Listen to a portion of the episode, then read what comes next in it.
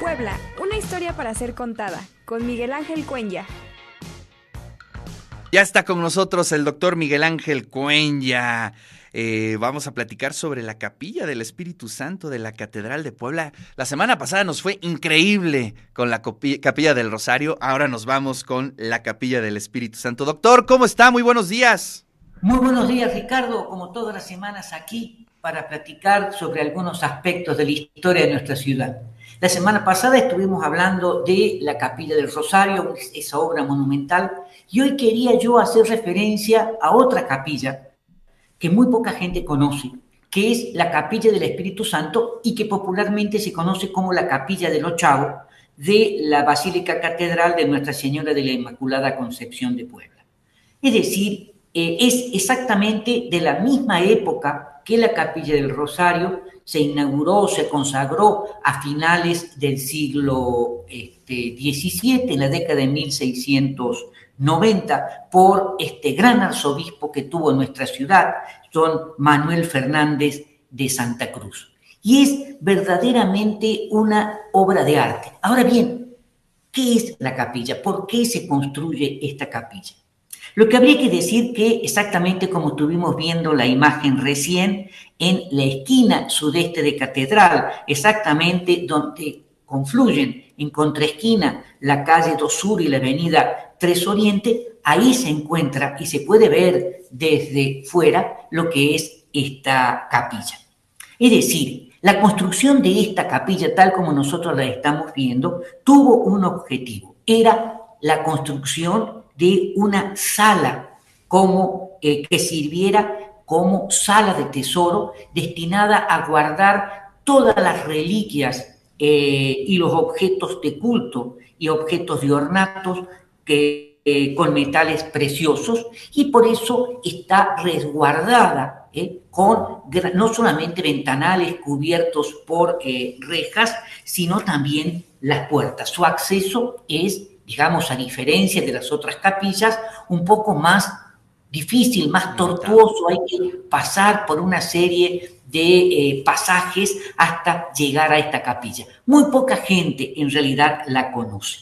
Se constituye o se caracteriza por eh, una bóveda de media naranja con una estructura ortogonal, con grandes ventanales en la parte superior que tenían 3 eh, metros 20 de cada uno de los lados por 7.30 metros de altura. Es una capilla en ese sentido pequeña y se construyó a instancia del obispo Manuel Fernández de Santa Cruz. Esta capilla se comenzó a construir en 1675 y justamente en la década de 1690, es decir, en el mismo periodo en que se eh, consagra la capilla de la Virgen del Rosario o el templo de eh, San Cristóbal, se va a inaugurar esta capilla. Era originalmente muy sencilla, eh, en donde se resguardaban algunas cosas. Y en el siglo XVIII, uno de los presbíteros que conformaban parte del cabildo de la catedral,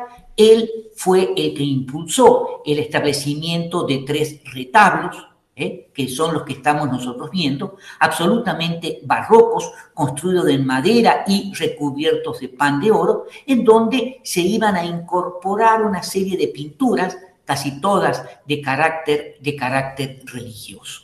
E inclusive hay tres obras que son una verdadera obra de arte que forman parte del llamado arte plumario, en donde no hay ni acuarela ni óleo, sino que todo está elaborado con plumas de colibrí. Y eso es algo verdaderamente extraordinario, todavía se conserva en perfectas condiciones este tipo de trabajo de arte plumario que tiene más de 300 años.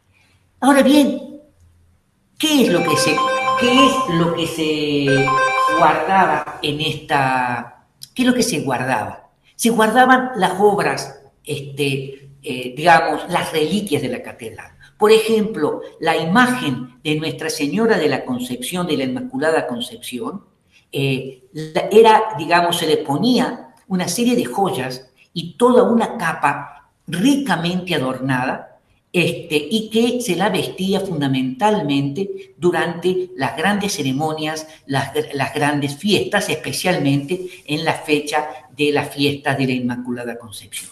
Cuando pasaba eh, la fiesta, se volvían a guardar y a resguardar allí. Allí se conservaban los cálices, se conservaban una serie de, eh, reliquias eh, que habían donado a la catedral.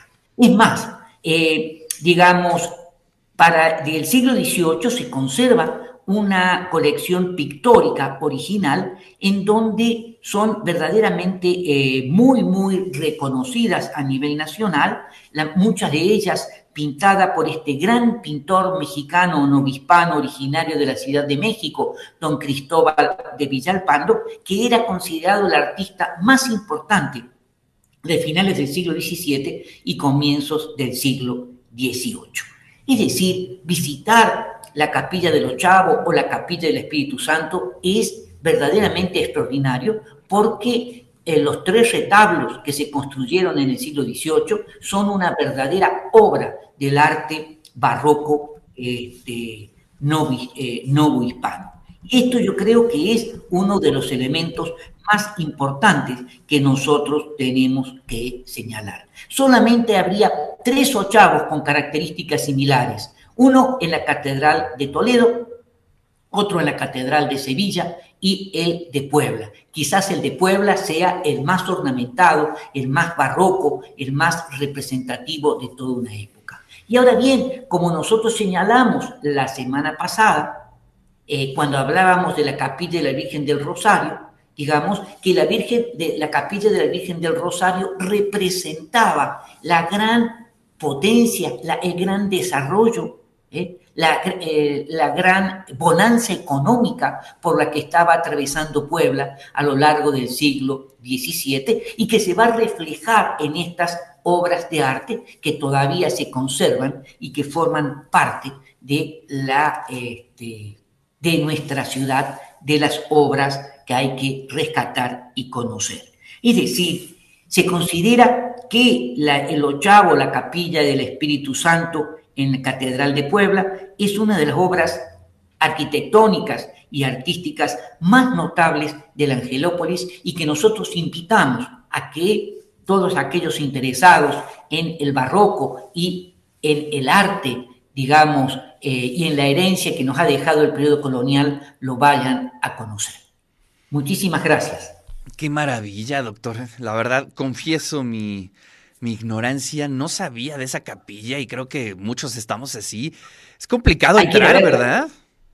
Hay que ir a verla. Digamos, hay que pedir permiso, digamos, no es de, ingreso masivo, pero no hay ningún problema. Se puede entrar, se entra por la 3 este, y ahí se pasa directamente a la capilla de los Chavos. Tiene ocho ventanas, entonces está muy iluminada eh, y tiene características totalmente diferentes. En el siglo XVIII se va a convertir en un oratorio privado particular para el dián de la catedral, para los obispos, eh, y, pero digamos es una obra de arte extraordinaria.